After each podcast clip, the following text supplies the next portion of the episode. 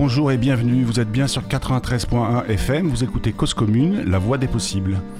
On vous embarque dans Rayon Libre, cette émission qui est sur une, une idée originale d'Abel Guggenheim. C'est la seule émission radio sur la bande FM en France qui donne la parole à celles et ceux qui font du vélo, celles et ceux qui font le vélo.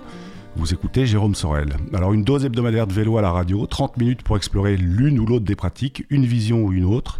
En tout cas, l'ambition de cette émission est bien de comprendre la pratique et les usages du vélo et bien sûr donner envie de pédaler un peu plus et un peu plus souvent. Stéphane Dujardin et Émilie Flamme sont encore à la réalisation, merci à eux deux, surtout que les calages avec le Canada n'étaient pas très faciles.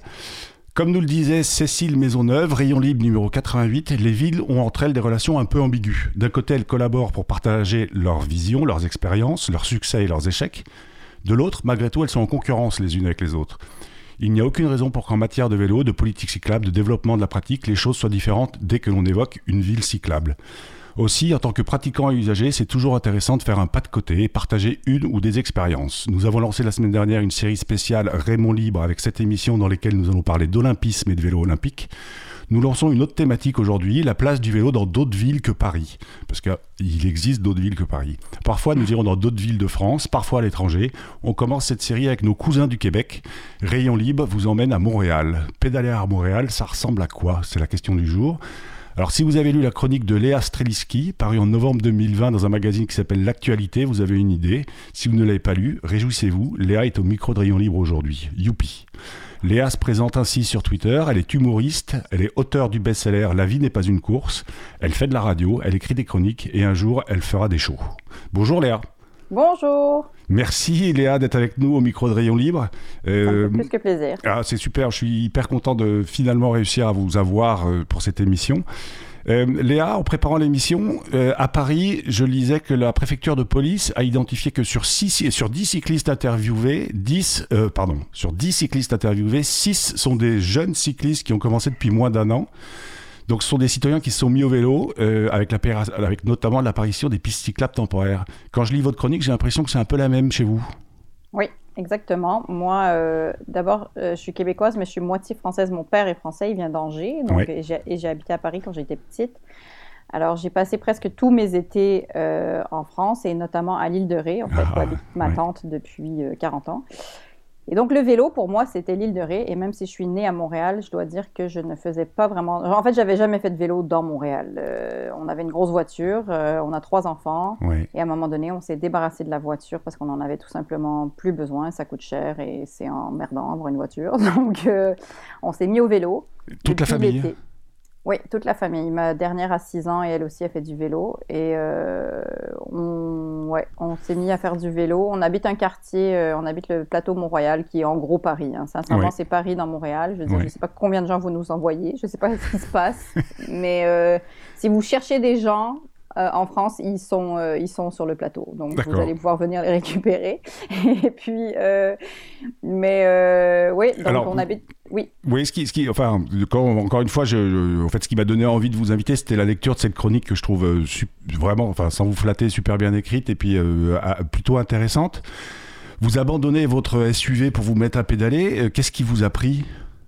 Euh, ben, en fait, c'est qu'on avait un SUV parce qu'on avait, on a toujours trois enfants, mais on avait trois petits-enfants qui, éventuellement, euh, avec le temps et parce qu'on les nourrit, ont grandi. Donc, euh, Euh, on a, en fait, ma plus jeune, quand elle allait à la garderie, ce qui est, je pense, chez vous, le jardin d'enfants. Oui, la crèche. Euh, exact, la crèche. Euh, c'était dans notre ancien quartier, donc il fallait que je l'amène en voiture. Donc ça prenait 20 minutes le matin, 20 minutes le soir. Et c'est pour tous ceux qui ont des enfants et des voitures, les sièges d'auto. nous, en plus, on a les, on a les combinaisons d'hiver à leur mettre de neige. Enfin, c'est une horreur. Même pour 20 minutes, c'est une horreur.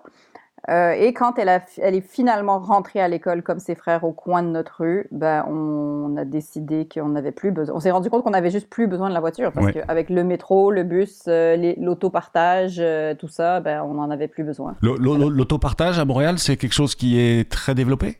Ben, dans mon quartier, oui. J'habite un quartier très résidentiel, central de Montréal. Et dans les quartiers adjacents aussi, l'autopartage, c'est de plus en plus développé. En fait, on a une compagnie qui s'appelle Communauto. Eux, ils sont assez avant-gardistes parce que ça fait 25 ans que ça existe, bien avant que ça devienne euh, en vogue ou plus populaire ou tout ça. Et euh, sincèrement, avec l'hiver aussi, ben, en fait, juste pas être responsable d'une voiture quand tu habites une ville, si c'est possible de faire affaire avec le transport en commun et autres moyens de transport, euh, c'est génial. Je veux dire, c'est tellement cher. C'est tellement. Euh, En fait, c'est une vraie contrainte aussi bien à Paris qu'à Montréal. Exact. Puis on nous vend ce concept à, grands coups de pub depuis des années et des années et des années que la voiture, ça égale la liberté. Et c'est un mensonge, mais éhonté. c'est que des tracas. C'est que chiant. Donc, donc, donc, vous vous êtes réveillé, vous dites, mais, mais on m'a menti toutes ces années et je, me sépare de, ma, de, ma, de, mon SUV. Puisqu'on... Alors, quand même, par contre, moi, ce, que, ce qui m'intéresse, parce que j'ai lu votre livre aussi, euh, que vous m'avez gentiment envoyé, vous avez découvert que pédaler n'est pas courir dans votre livre euh, qui s'appelle La vie n'est pas une course qui est publié chez Québec Amérique. Pour vous, courir quand même c'est un peu une horreur. Et pédaler, ça semble être un bonheur. C'est, j'ai bon ou pas? Oui, oui, vous avez bon. Euh, ben, pédaler, euh, moi, j'aime pas courir. Je trouve ça très difficile de courir, c'est-à-dire le jogging en tant que tel, là, et les cours euh, de PS quand on était petit. Je veux dire, c'est, horrible courir, ça me fait mal. Mais je veux dire, évidemment, quand je dis que la vie est pas une course, il y, a un peu une métaphore là-dedans. Il y a, c'est juste, je trouvais que tout le monde allait trop vite. Je trouve que là, évidemment, la pandémie a, un peu mis un frein à tout ça. Je sais pas si vous avez remarqué, mais oui, elle, a ralenti, elle a ralenti nos vies. Et, bon, après, est-ce que c'est bien ou pas, je sais pas, mais, mais il faut savoir quoi faire en fait de ce temps qu'on a et, je pense. Mais pédaler, justement, parce que quand je me suis remise à faire du vélo, j'avais l'impression que j'avais trouvé une faille dans le système aussi, parce que je sais pas, déjà se débarrasser de la voiture, ça a changé mon rythme. C'était avant la pandémie. Déjà, tu te remets à, marcher tu te remets dans un rythme qui est juste plus humain. C'est-à-dire que tout redevient à dimension humaine. Et et même quand tu prends l'autobus, tu contemples plus. Bon, évidemment, euh, j'ai pas j'ai pas le même horaire que tout le monde. Euh, j'écris, je travaille de la maison, mais bon, maintenant c'est le cas de beaucoup de gens. Mais je je fais pas ce qu'on appelle chez nous du 9 à 5, c'est-à-dire j'ai pas les horaires habituels euh, du métro, dodo, boulot de tout le monde. Donc c'est peut-être plus facile pour moi. Mais cela dit, euh, je trouve quand même que euh, ça a remis un rythme de ne plus euh, me promener en voiture. Ça, ça, m'a redonné une sorte de pouvoir. De, les choses ont repris un rythme et une dimension beaucoup plus humaine dont j'avais besoin en fait. Et le vélo, Peut-être parce que bah, c'est nous qui l'activons avec notre corps, euh, ça, reste ça. Puis bon, tu vas moins vite qu'avec une voiture, tu peux pas insulter les gens autant sur la route parce qu'ils t'entendent. Donc, euh, c'est la, seule raison pour laquelle vous, vous, n'insultez plus personne à vélo, parce que maintenant ils vous entendent. Ils m'entendent. Bah, avec le masque, ils m'entendent pas tant, ils me reconnaissent pas non plus. Donc, mais mais, mais c'est vrai. Et aussi, je sais pas c'est comment dans Paris, mais nous à Montréal, il y a tellement de travaux, c'est horrible. On peut, dire, tout est à refaire tout le temps, on dirait. Il y a des travaux partout, on peut pas circuler, il y a trop de voitures, les gens s'engueulent. Euh. Mais peut-être qu'il y a trop de Français maintenant ici, en fait. C'est ça qui est en train d'arriver. Mais alors, en, ouvrant cette, cette, cette, émission, vous me parliez de. En fait, le vélo, pour vous, c'était l'île de Ré, et puis c'est tout. Alors, c'est vrai que l'île de Ré. Euh, bah, c'est quand même euh, une vision du vélo qui est, je dirais, très, très bobo, on va dire le mot. Euh, j'étais étonné en lisant votre chronique euh, où vous dites bah, l'île de, Ré, c'est autant cliché en France qu'à Montréal ou? Bah Non, c'est moins connu quand même ici. Mais cela dit, moi, ma, ma, ma, tante y habitait avant que ça devienne si bobo. Alors, j'ai pas trop connu, j'ai pas trop connu ça parce que sa dimension de l'île de Ré, c'était pas euh, elle habite à Paris et l'été elle va à l'île de Ré. Oui, c'était vraiment. C'est une vraie euh, locale, c'est ce que vous racontez. C'est ça en fait. Donc et mon cousin y habitait aussi, les médecins maintenant euh, et ils, ont toujours eu une vie très bateau et la campagne en fait. Donc c'était pas. et il y a un vrai, enfin ceux qui se pédalent au quotidien vont, vont un peu hurler, mais il y a un vrai point de différence entre pédaler en ville au quotidien et et pédaler sur, un, sur un terrain comme l'île de Ré, qui, est encore qui est encore très spécifique, qui est pas là, je dirais là, mm, qui, qui est pas un territoire euh, tout à fait classique. Euh, euh, tout, ouais, c'est quand même très protégé. C'est sûr, ça n'a rien à voir. Cela dit, la surprise, ça m'a un peu fait ça quand j'ai commencé à faire du, du, du, camping ou du camping. Du camping, oui. Non, c'est bien. C'est, ouais, bon, de toute façon, c'est un mot anglais, on va se le dire, alors on va bien le prononcer comme on veut. Euh, mais quand j'ai commencé à faire ça, quand j'ai commencé à aller en, forêt avec les enfants et tout ça, avec une tente, bref, je vous donne la définition du camping.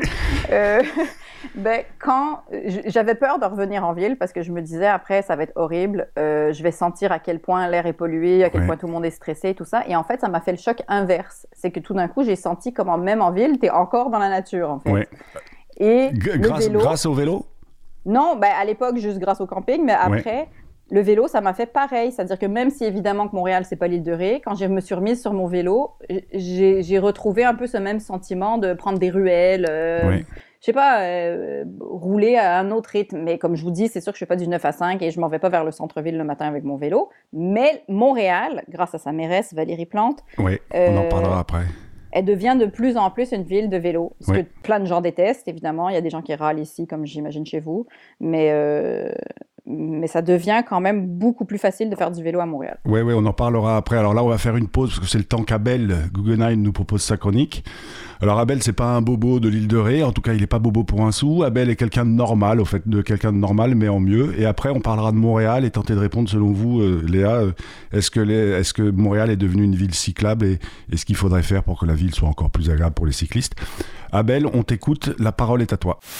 Quand j'ai commencé à militer pour le vélo, ce n'était pas considéré comme un vrai mode de transport. Le vélo, c'était soit le Tour de France, soit la balade familiale ou cyclo-touristique du dimanche. Dans un article de la revue Les Cahiers de médiologie, intitulé C'est sérieux votre histoire de vélo? Isabelle Le Sens écrivait en 1998 à propos d'un congrès tenu en 1990 les intervenants étrangers parlaient systématiquement des quatre composantes du trafic, à savoir piétons, vélos, autobus et auto. Les Français n'en voyaient jamais que trois. Les choses ont heureusement bien changé depuis et le vélo commence à être pris au sérieux comme mode de déplacement, même si c'est encore souvent sur un mode critique. Il convient bien sûr de s'en réjouir et je ne suis évidemment pas le dernier à le faire. Mais certains signes m'inquiètent. Dans la bouche des politiques d'abord, je constate avec satisfaction certaines conversions récentes au vélo, mais il me semble que dans certains discours, il n'est à nouveau question, comme en 1990, que de trois composantes du trafic. La seule différence, c'est qu'à côté des piétons et des automobiles, les autobus y ont été remplacés par les vélos. Un peu comme s'il y avait, comme au Conseil de sécurité des Nations Unies, des membres permanents, piétons et automobiles, et un membre tournant, autobus ou vélo et je suis encore plus inquiet de constater la même évolution dans certains cercles techniques. Lors d'un de ces nombreux webinaires qui peuplent la toile depuis presque un an, celui-ci à propos d'un bilan des coronapistes, j'ai entendu, je cite, à la croisée des questions autour de la mobilité, à la fois des piétons, des cyclistes et des automobilistes, il y a la question des plans de circulation. Puis, je cite encore, organiser différemment le plan de circulation pour que ça fonctionne mieux entre les piétons, les cyclistes et les voitures, pas seulement sur les mêmes axes, mais en se disant que peut-être certaines rues sont plutôt à dominante piétonne, d'autres plutôt à dominante cyclable, et d'autres évidemment plutôt de grands axes pour les voitures. On pourrait se dire que tant que ce n'est dans les discours, ce n'est pas grave. On peut aussi émettre l'hypothèse que la place de l'autobus étant assurée et le savoir-faire technique en la matière connu, c'est à la légitimité du vélo et à la consolidation des connaissances techniques spécifiques vélo qu'il faut surtout consacrer des efforts. Mais l'exemple de la rue d'Amsterdam à Paris montre qu'il ne s'agit pas uniquement de discours. Les bus 21 et 95 y avaient un couloir réservé en ligne droite de la place Clichy à la gare Saint-Lazare, avec un arrêt juste en face d'une sortie à niveau au bout des quais l'aménagement d'une coronapiste dans cette rue fait qu'il n'y a plus que des automobiles, des vélos et des piétons. L'itinéraire des autobus a été dévié par un trajet plus long, sans couloir bus, avec trois feux supplémentaires, et l'arrêt desservant la gare oblige à une traversée de la rue de Rome et à un itinéraire complexe, à un niveau différent vers les quais. Lorsque les usagers des transports s'émeuvent de cette dégradation de leurs conditions de transport, on leur répond exactement comme on répondait aux cyclistes à qui l'on proposait jusqu'à présent comme itinéraire des cheminements plus longs, plus complexes, avec plus de feu. Je ne me suis pas engagé pour qu'on fasse subir aux passagers des autobus, dont beaucoup n'ont pas la possibilité de disposer d'un véhicule autonome motorisé ou non, les mêmes complications et détours qu'on infligeait jusqu'à présent aux cyclistes. Je travaille actuellement sur un projet concret rétablissement le 21 et le 95 dans leur itinéraire rue d'Amsterdam, avec un itinéraire du vélopolitain V13 plutôt plus favorable aux cyclistes qu'actuellement. C'était donc Abel Guggenheim. Je vous l'avais bien dit, qu'Abel est quelqu'un de normal, mais en mieux. Vous êtes sur causecommune.fm, euh, oui, sur 93.1. Vous écoutez Rayon Libre et celui qui cause dans le micro, bah c'est moi, c'est Jérôme Sorel. Aujourd'hui, je reçois Léa Streliski. Elle vit et roule à Montréal. Elle n'est pas militante pro vélo, elle n'est pas une élue de la ville. Elle est simplement une citoyenne, une maman, quelqu'un qui a découvert qu'on lui mentait sur la promesse de la voiture et à l'automne 2020, elle s'est remise en selle. Elle est humoriste, elle a écrit un roman, La vie n'est pas une course, elle écrit des chroniques et elle nous partage aujourd'hui son expérience de jeune cycliste à Montréal.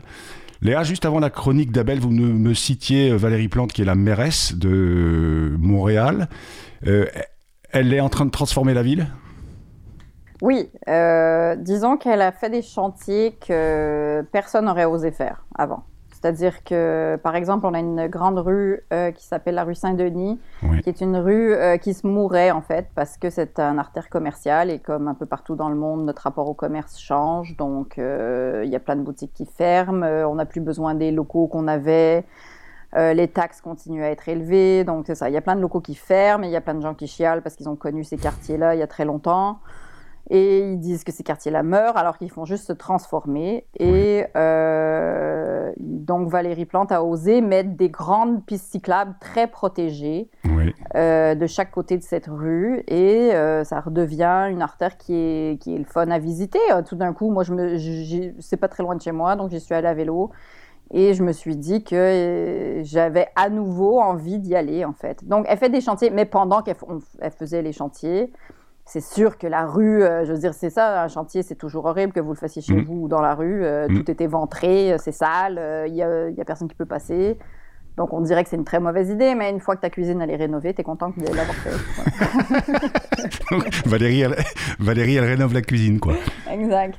Et il y a des tensions un peu entre, enfin, il y a des gros lobbies vélo, voitures à Montréal et des gros lobbies vélo en face? Ben, disons qu'on est espèce de bulle euh, européenne dans une mare nord-américaine. Euh, le Québec, ça reste mine de rien ça. On nous parle souvent de notre côté européen, de notre côté latin. Euh, donc, euh, mais on reste une ville nord-américaine. Notre ville, elle a été euh, bâtie pour les voitures, moins peut-être que d'autres villes, mais c'est sûr que toutes ces artères carrées, euh, tout est perpendiculaire. C'est ce qui fait qu'on se perd tellement dans Paris parce qu'on pense qu'on marche droit alors que vos rues, elles sont toujours en train de sillonner.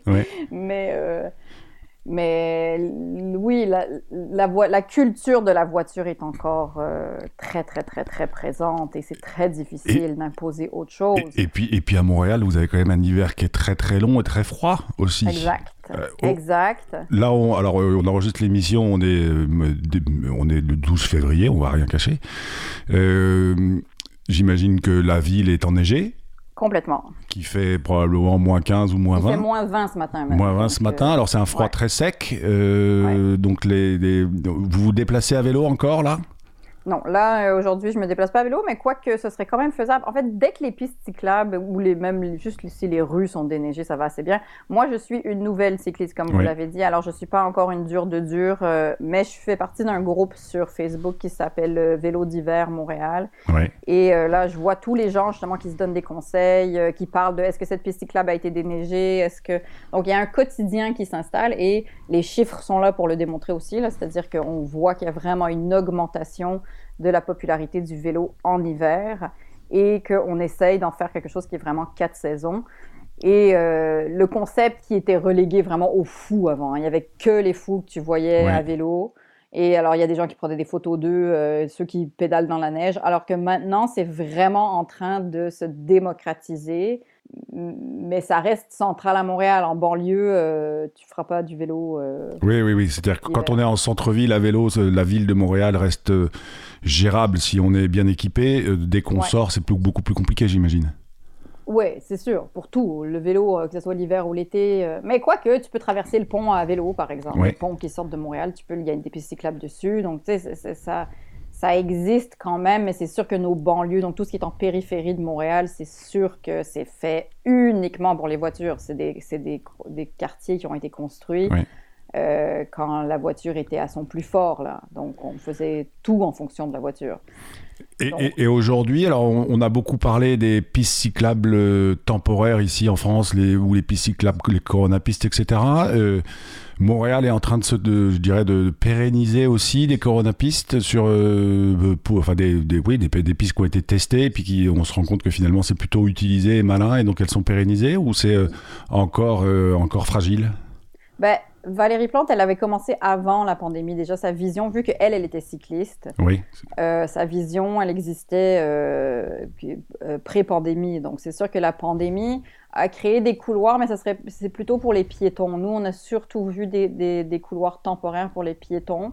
Mais pour les pistes cyclables, c'était quelque chose qui, qui, qui c'est quelque chose qui était fait pour durer en fait. On n'a pas tant vu des choses c'est marrant que vous parliez de péton parce que, alors je connais un peu la ville, mais il y a aussi tout un réseau de, de galeries souterraines pour se, enfin, pour se déplacer dans la ville de Montréal, notamment l'hiver. Aujourd'hui, les piétons, ils, reprennent, ils reviennent en surface? Oui, mais d'abord, je vais vous dire un secret parce que vous pouvez plus parler de notre, notre, ville souterraine parce qu'on se fout de vous ici à cause de ça. Donc là, je vais, je, vais faire, je vais faire passer le message. Maintenant, vous allez le dire à tout le monde là-bas, de l'autre bord de l'Atlantique, parce qu'il n'y a que les Français qui nous parlent de notre ville souterraine et nous ne vivons pas sous terre. Ce sont vraiment juste des galeries marchandes. Oui, c'est des galeries marchandes, mais alors moi, je, enfin, il se trouve que j'ai eu la chance d'aller à Montréal. Vous l'adorez. Ah, j'adore, j'adore cette ville. Vous adorez, mais c'est vraiment pas grâce à ça qu'on survit l'hiver, en fait. C'est plus la découverte du feu, euh, manger du phoque, tout ça. Alors, je vais vous dire, en France, on mange pas de phoque, et, et on peut pas dire qu'on mange du phoque. Je crois que c'est une espèce protégée en France. Je oui, crois. je pense que Brigitte Bardot veut pas. mais je, je suis même assez sûr. On a des phoques dans la baie de Somme, par exemple. Ils sont, ils sont protégés. On n'a pas le droit de les manger. Euh, non.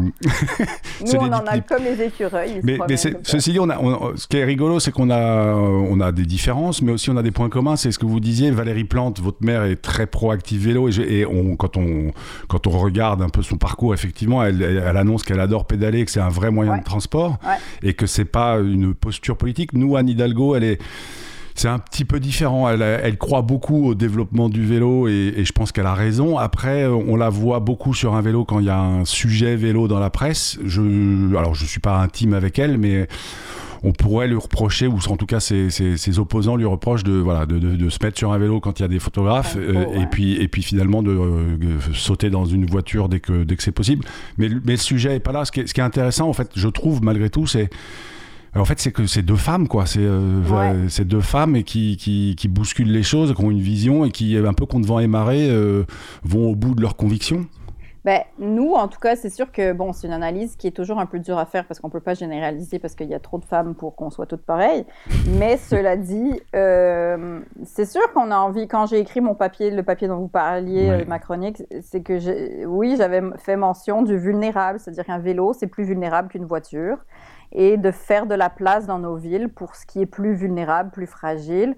Et je pense que c'est ce que cette pandémie nous demande aussi. Je veux dire, on a été obligé de regarder le rythme auquel on faisait les choses, le saccage de la nature, le, tout ça, on, a besoin de, de, je sais pas, de changer notre, notre point de vue sur le fragile. Mmh. Et moi, j'ai l'impression que quand on essaye de faire en sorte que les gens reprennent euh, pouvoir dans la ville, reprennent un, rythme plus humain, une dimension, et le vélo, ça fait ça.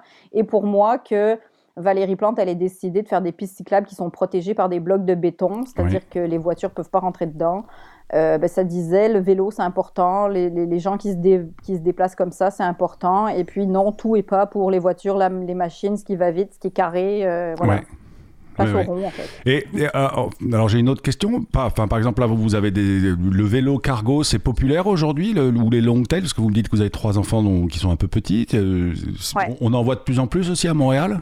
vous, ce que vous appelez les vélos cargo, c'est des espèces de, de, de tente mobile en arrière des vélos là euh, En fait, euh, on, a deux choses. Soit il y a les, effectivement les remorques qu'on met derrière, euh, soit il y a deux types, deux, trois types de vélos cargo. Ceux qui ont une sorte de benne devant et on, peut poser soit des colis, soit des trucs vivants qui s'appellent parfois des enfants ou des chiens. et puis il y a un troisième type qui s'appelle le long tail. Donc c'est des vélos qui sont un peu plus longs et sur lesquels en fait on met les enfants derrière, les en randonnion, les uns derrière les autres. alors c'est des vélos qui sont souvent un peu plus lourds, qui sont souvent électriques parce que, bah, parce que oui, parce que quand on veut déplacer trois enfants, il faut, euh, il faut des bonnes, des bonnes cuisses. Mais il y a une vraie, euh, En, France, il y a un vrai switch. De, le, vélo cargo est vraiment, en tout cas en centre-ville, en train de remplacer la voiture. Euh, dans, plein, dans bien des cas, il y a encore pas si longtemps que ça, j'étais sur un vélo la, semaine dernière, j'allais pédaler, euh, faire mon sport, et, dans les embouteillages, il y avait un, jeune homme avec un, donc un long tail, et la, dame en voiture qui était dans l'embouteillage, elle, elle dit mais les enfants, on peut les mettre à partir de quel âge? Et il répond bah, dès qu'ils tiennent leur tête, elle dit je vais m'en acheter un parce qu'elle en avait ras le bol de, la voiture. ouais. Mais est-ce que c'est, est-ce que le, non, visiblement euh, le vélo. on les appelle pas pareil sais pas comment on les ah. appelle en fait, mais ils n'ont pas de nom. Mais, euh, les mini-chars Oui, les mini-chars, exact. C'est comme ça qu'on les appelle. On met, nous, on met des phoques devant en fait, et les raquettes en arrière. C'est comme ça qu'on se déplace. Euh, mais non. Et le vélo électrique, le vélo assistance électrique, c'est populaire? Ouais. ouais. Et on a aussi, on a les, je sais pas comment vous les appelez vous, mais nous, on a les Bixi là, qui sont nos, nos, nos vélos partage là. Oui, on a des nos Vélib au fait. Vous, vous avez des Vélib, c'est ça. Nous, on a des Bixi. Et et il y en a des électriques aussi. Et alors, c'est drôle parce que moi, j'en ai pris un et je savais pas qu'il était électrique et je trouvais que je pédalais super bien et que j'étais vraiment forte. Et après, je me suis rendu compte qu'il avait assistance électrique. Donc, j'avais bu un peu, mais euh, c'est pas grave. Ah oui. Ah, c'est pour ça. oui, je trouvais que j'étais vraiment forte. Mais euh, oui, tout ça est populaire. Tout ça est populaire. Les gens aussi ont des enfants sur leur vélo. Moi, euh, j'ai mes deux plus grands qui ont 11 ans et 9 ans, qui sont des garçons qui pédalent souvent juste avec moi. Et ma petite, comme elle vient apprendre à faire du vélo. J'ai juste un siège sur mon vélo et ça, c'est vraiment, vraiment chouette. J'ai un siège que j'ai tout, bêtement installé sur le porte-bagages à l'arrière du vélo. Et elle a un petit guidon qu'elle tient et, euh, et, ça change notre vie parce qu'on fait des promenades ensemble, parce que justement, tu fais des, c'est-à-dire que tu finis par organiser ta vie autour du vélo. Tu te dis, ah tiens, on va aller faire une course là-bas, on va aller voir s'il y a des les bonbons que tu aimes bien. Et, puis, ouais, en fait, c'est plus un prétexte. La destination est un prétexte pour aller passer un moment en famille, en fait, sur exact. le vélo. Ça devient simple un dimanche, comme ça, tu prends ton vélo, puis tu vas te promener. Euh, ça devient des activités faciles à faire euh, et, et sympas. Mais c'est sûr que j'ai essayé de mettre le 9 ans sur le, le, siège en arrière et là, je me suis rendu compte comme il était lourd et que c'était pas possible. et tout d'un coup, vous ne trouviez pas très forte et que vous n'aviez pas des jambes euh, si, si, bonnes que ça. Et pourtant, j'avais été sur un, un, Bixi électrique et, je pédalais super bien. Alors, je me disais, je dois être forte en fait. Mais non, c'est l'électrique. Dur, dur, retour à la réalité. voilà. Mais merci beaucoup, Léa. J'allais vous poser la question si, si, le pédaler à Montréal a changé votre vie, mais vous, venez, vous venez de nous le dire, oui, ça a changé votre vie. Euh, donc, bah, débarrasser de la voiture aussi, ça débarrasser de Il vous manque pas définitivement votre SUV non, jamais de la vie. Jamais, de, la, vie. Ça coûte cher. Il faut, nous, en plus, il faut changer les pneus parce qu'on change les pneus deux fois par année à cause de l'hiver. C'est une horreur. Il faut que tu ailles chez le garage. Il faut que tu transportes tes pneus. Ils sont sales, ils sont lourds. On dirait que tu fais du crossfit. C'est dégueulasse. Je, je, le recommande à personne. Allez, ça va. En tout cas, merci beaucoup, Léa. Euh, il est temps de conclure. Donc, je recevais Léa Streliski. Elle vit à Montréal. Elle se caille en ce moment sur son vélo. Elle en fait un peu moins, mais en tout cas, elle survit et elle vient de nous expliquer que d'acheter un vélo et de revendre sa voiture, ça, a été, ça lui a changé sa vie. Alors je mentionne à nouveau votre livre, La vie n'est pas une course, Paris aux éditions Québec Amérique, euh, qu'on peut commander en ligne. Ouais, et il est à la bibliothèque, euh, à la librairie de Paris, euh, Paris-Québec, quelque chose comme ça. Il est quelque part dans votre ville. Cherchez-le. Cherchez-le, cherchez-le et, prenez-vous en photo et, et, taguez Léa sur, sur Twitter. Alors ce livre, c'est pas vraiment un livre sur le vélo, c'est plus une tranche de vie, une tranche de vie de femme, j'ai l'impression, qui aimerait bien alléger un peu ou beaucoup sa charge mentale. Je vous le recommande, c'est drôle, c'est juste. Et je vais pas résumer le livre avec une seule illustration parce que ce serait un peu une goujaterie pour quelqu'un qui a passé du temps à l'écrire, mais quand même l'illustration euh, page 48 est absolument fantastique. J'en dirai pas plus, ça va aiguiser la curiosité de nos auditeurs et auditrices. Donc, chers auditeurs, auditrices, j'espère que cette émission vous a donné envie d'aller poser vos roues à Montréal. Une telle émission nous démontre que le mouvement, l'essor du vélo n'est ni une spécialité parisienne, ni une spécialité française, mais bien une lame de fond dans le monde occidental. La prochaine fois que Rayon Libre sort de France, nous essaierons d'aller sur le continent africain. Je remercie encore Stéphane Dujardin et Émilie Flamme pour la réalisation de cette émission. Et pour conclure, j'ai hésité à glisser du rock voisine ou du Justin Bieber ou même du Céline Dion, mais en fait, il y a aussi un monsieur en France qui s'appelle Grand Corps Malade. Dans son album Troisième Temps, paru en 2020, il titre une chanson Montréal, tout simplement. On l'entend clamer, pas de doute là-dedans, Montréal est bien la cousine de Paris. Et j'ai envie de dire dans l'autre sens, pas de doute là-dedans, Paris est bien la cousine de Montréal. Il parle aussi de la rue Saint-Denis, comme la chronique de l'air. Et en écoutant cette musique, enfilez vos gants, glissez votre tuc sur la tête, puis allez pédaler, cette belle journée ne doit pas être gâchée. Auditeurs, auditrices, je vous dis à la semaine prochaine. Comme je suis quelqu'un de pas compliqué, j'écris des textes sur ce que je vois. Alors assis dans un café, je regarde la vie autour de moi. Derrière la vitre, il fait bien jour et il y a du vent dans les arbres. Je regarde le speed au pied des tours et mes toasts au sirop d'érable. Je me suis levé bien avant 7 heures, c'est un exploit temporaire. Habituellement, ça me ferait trop peur, mais je suis en décalage horaire. J'apprécie mon nouveau réel, j'ai fait voyager mon moral. Je sens que la journée sera belle, me revoici à Montréal. On m'a dit qu'ici l'hiver est dur, alors je suis venu au printemps. Si moi dans le froid c'est la torture, si je peux éviter, j'aime autant. Mais ce matin le ciel est tout bleu et je sens que mon cœur est tout blanc. Je vais connaître la ville un peu mieux, je veux voir Montréal en grand. J'ai plutôt un bon a priori parce que les gens sont accueillants. Il y a plus de sourires qu'à Paris, et puis surtout il y a leur accent. Mis à part quelques mots désuets, ils parlent le même langage que nous. Mais pour l'accent, je sais leur secret. Ils ont trop de souplesse dans les joues.